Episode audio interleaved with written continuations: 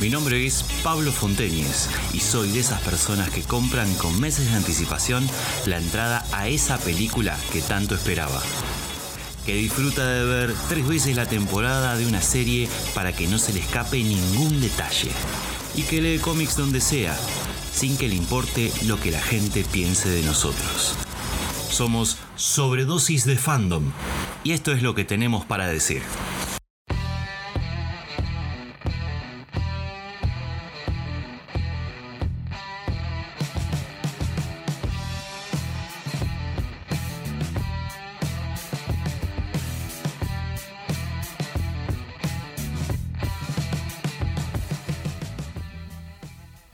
Hola gente, ¿cómo están?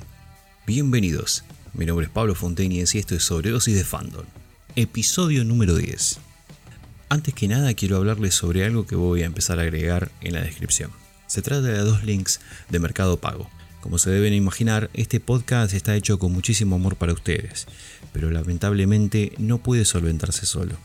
Por eso es que dejo dichos links en la descripción para quienes quieran colaborar puedan hacerlo para que este programa suene mejor para ustedes. Dicho esto, continúo. En este episodio tengo la alegría inmensa de contarles que este podcast también vamos a hablar de libros, y es por eso que se sumó al equipo JH, quien se va a encargar de reseñarlos y quien les habla de leerlos. Esperamos poder tener una reseña por mes para que ustedes puedan disfrutar. Para el episodio de hoy, el texto elegido es El color que cayó del cielo, de 1927 con una extensión de 45 páginas. Este es un relato de horror escrito por el norteamericano H.P. Lovecraft, publicado en Amazing Stories. Además hablaremos sobre dos películas que usaron libremente ese texto. Se tratan de Die, Monster Die de 1965, dirigida por Daniel Heller, protagonizada por Boris Karloff, y Color Out of Space de 2019, dirigida por Richard Stanley, protagonizada por Nicolas Cage.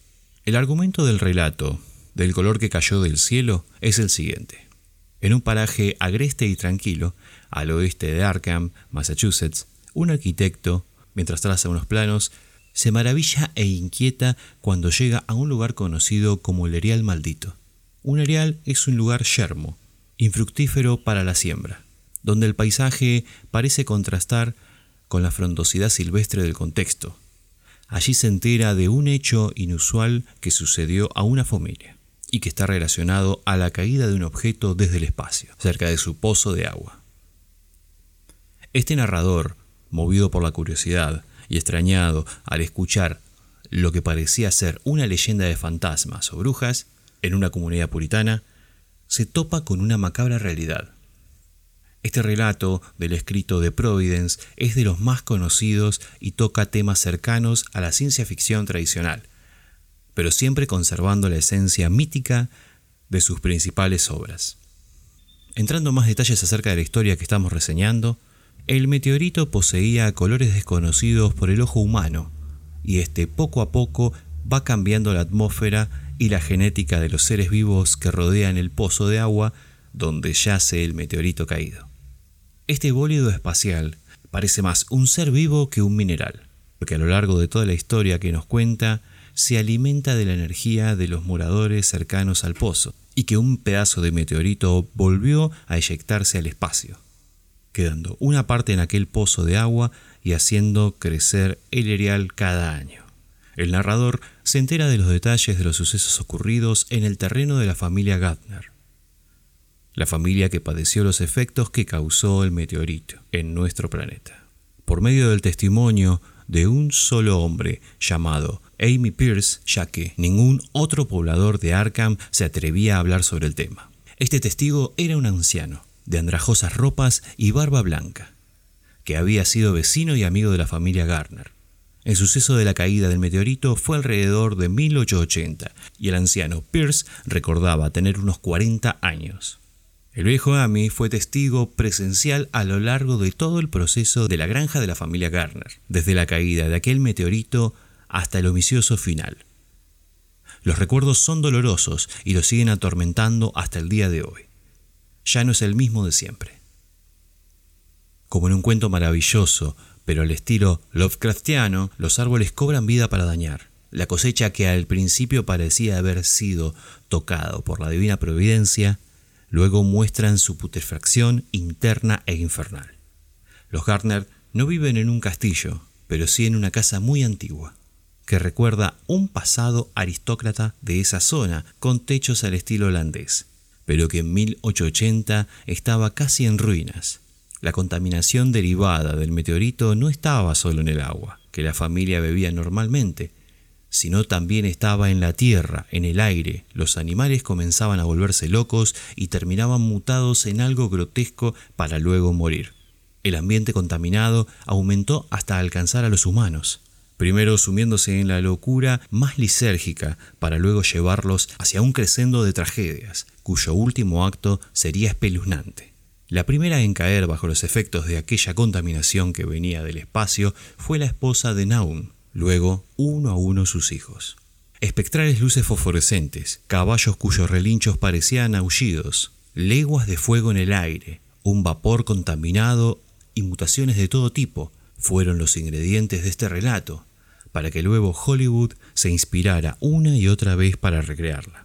Como adelantamos al inicio, Hollywood se inspira en el relato de Lovecraft para crear algunos films. La primera de la que hablamos es Die, Monster Die, una película de horror británica estadounidense, estrenada en 1965, que quizás hubiese pasado sin pena ni gloria si no hubiese participado el actor Boris Karloff, recordado por interpretar a Frankenstein.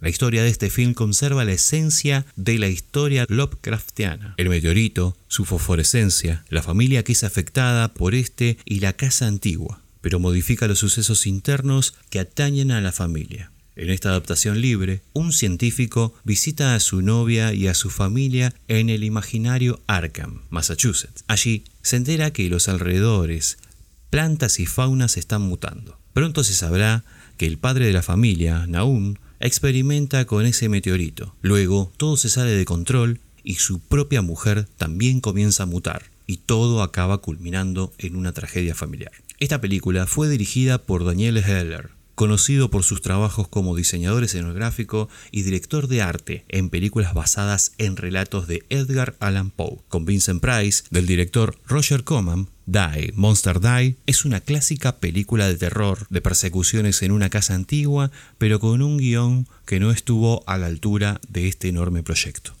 Como dato de color, esta fue una de las últimas películas en las que trabajó Karloff, un film en tres actos que por momentos puede ser más una mala película cómica que un film de horror, pero que sin embargo conserva algunos momentos memorables, ya de un anciano Boris Karloff. Por último, y como frutilla del postre, hablaremos de la segunda película basada en el relato del escritor norteamericano que reseñamos al inicio. Esta película es Colored Out of Space, protagonizada por Nicolas Cage y dirigida por el sudafricano Richard Stanley.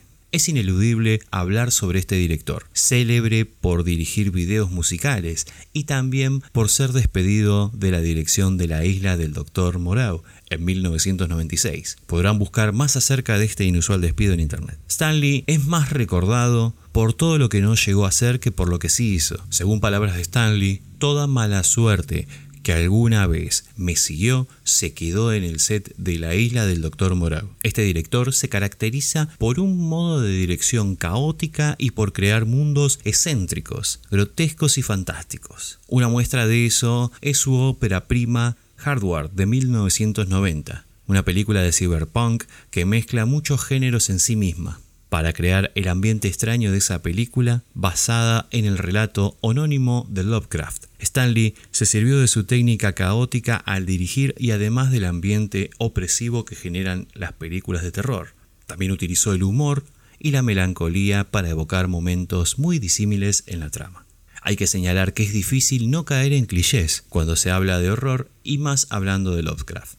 Es casi imposible no tentarse y mencionar aquel texto llamado Necronomicon, que tantas teorías ha suscitado. Justamente eso pasó en esta cinta. Se lo menciona y aparece sin aportar nada conscientemente en la trama. Otro cambio respecto al texto original es que uno de los integrantes de la familia practica la Wicca. Este dato atraviesa todo el film y es una huella de gusto por el ocultismo que tiene Stanley. Tal vez se deba a que el apellido Gardner está intrínsecamente relacionado con la religión neopagana. La época en la que se basan estos sucesos son más actuales que el relato de 1927, pero conservando el ambiente gótico del siglo XIX. El guion de Color Out of Space se centra más en la familia Garner y los efectos de la contaminación que genera el meteorito que en la propia roca espacial, y esto ayuda al film a tener un ritmo más contemporáneo, ya que el texto fuente es muy ambiguo en muchas partes y se refería más a cosas que no eran descriptivas con claridad. Los colores psicodélicos que observamos en la cinta, junto a las delirantes actuaciones que Nicolas Cage nos tiene acostumbrados, salvan la película, que lejos de ser una vuelta triunfal de su director, tiene condimentos de aquel cine de clase B de horror comedia de décadas anteriores, y seguramente sirva de plataforma para nuevas adaptaciones de las obras del universo Lovecraftiano, Mientras tanto, Stanley sigue planeando una nueva adaptación de La Isla. Para finalizar esta reseña singular, atravesaremos la literatura con el cine y cerraremos hablando del escritor de la obra y su peso en la cultura popular. Howard Philip Lovecraft, 1890-1937, nacido en Providence, Rhode Island, Estados Unidos. Aquel maestro de horror cósmico que desde una fisiología cercana a la nihilista creó mundos donde se fundían las civilizaciones más antiguas, junto a seres que si despertaban de su sueño eterno podrían subyugar a toda la humanidad. Este escritor se caracterizaba más por los relatos cortos que por obras extensas. Está muy presente en escritores modernos como Stephen King y Thomas Ligotti. La cultura popular está llena de guiños a su obra, desde videogames, pasando por la música, la literatura, la pintura y el séptimo arte están plagados de homenajes y referencias a su cosmogonía, principalmente a su Necronomicon y a los mitos de, Tulhu, aquel dios primigenio de pesadilla que recuerda a un pulpo, un dragón alado, a una figura humana, cuyo cuerpo cubierto de tentáculos y de un tamaño colosal son recordados hasta en memes graciosos o peluches. Ejemplos de esas referencias son The Call of Tulu de Metallica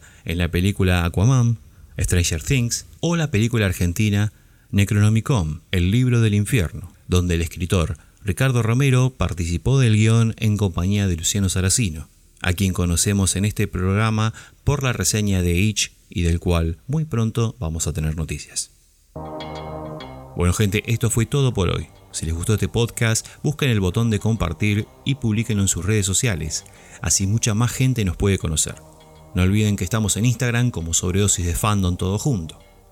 También pueden seguir a JH en Instagram como Javi X Herrera todo JH y a mí en Twitter como P Fontenes.